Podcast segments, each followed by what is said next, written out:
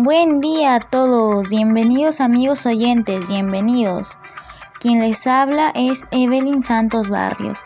El día de hoy abarcaremos el tema de la anemia. ¿Cómo se da? ¿Qué causa? ¿Y cómo actuar frente a esta? Pues es importante para nuestra salud. Bueno, para empezar debemos entender qué es la anemia. Entendamos que la anemia es una grave enfermedad que si no se trata a tiempo puede causarnos daños permanentes e inclusive la muerte. La anemia se da únicamente cuando nuestra hemoglobina es baja. La hemoglobina que se encuentra en los glóbulos rojos. De seguro ya has oído hablar de estos términos, pero nunca lo entendiste. Bueno, ahora mismo te explico. Y esto es a causa de no tener suficiente hierro de promedio.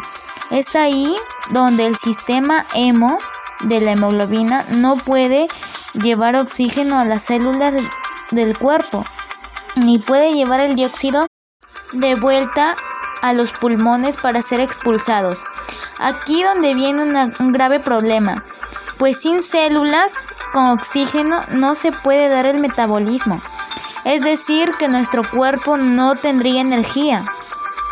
Padecer anemia puede deberse a enfermedades crónicas o viceversas. Aún así, las personas que están más propensas a contraer anemia son los menores de 3 años, los adolescentes y personas gestantes, porque necesitan más hierro para su desarrollo físico. Vamos, no me mientas. Seguro a ti también te hicieron un análisis de sangre, ¿verdad? Por ejemplo, según el metabolismo de salud, niños de 6 a 35 meses sufren anemia, que es el 40,1%. Actualmente en el Perú, es decir, aproximadamente 700 mil niños menores de 3 años anémicos, de 1,6 millones a nivel nacional. Es muy grave, pues la anemia causa dolor de cabeza, mareos, incremento de sueño, piel pálida, entre otros. Ahora, yo quiero comentar un hecho que sucedió a principios del 2020. En algún día mi madre me llevó a sacar un examen de sangre a un médico. En este examen tuve hemoglobina moderada, pues se obtuvo una muestra de 10 decilitros de, la, de lo normal, que debería ser 12 decilitros. Esto significó que en esa edad estaba propensa a contraer anemia. Es por ello que a fin de cuentas decidí emprender una serie de acciones que además tú y tu familia pueden hacer. Estas son las siguientes. Consumir alimentos altos en hierro, como lácteos, cereales u hortalizas.